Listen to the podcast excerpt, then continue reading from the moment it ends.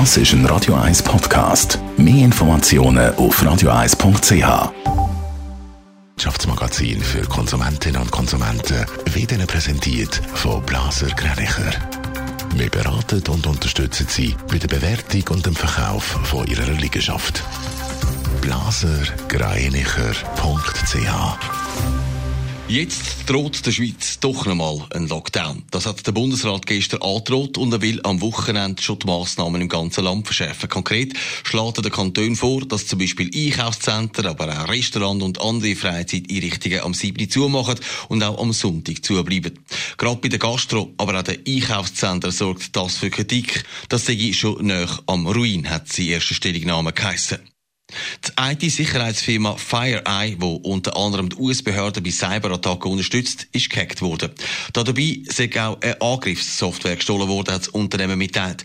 FireEye geht davon aus, dass die Regierung von einem anderen Land hinter dem Angriff steht. Das erkennen wir anhand der technischen Fähigkeiten, die hinter dem Angriff stecken müssen.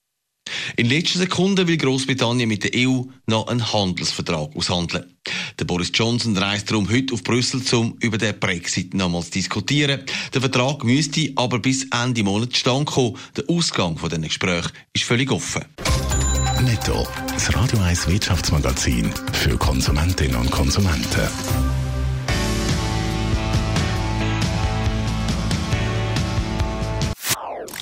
Das ist ein Radio 1 Podcast. Mehr Informationen auf radio1.ch.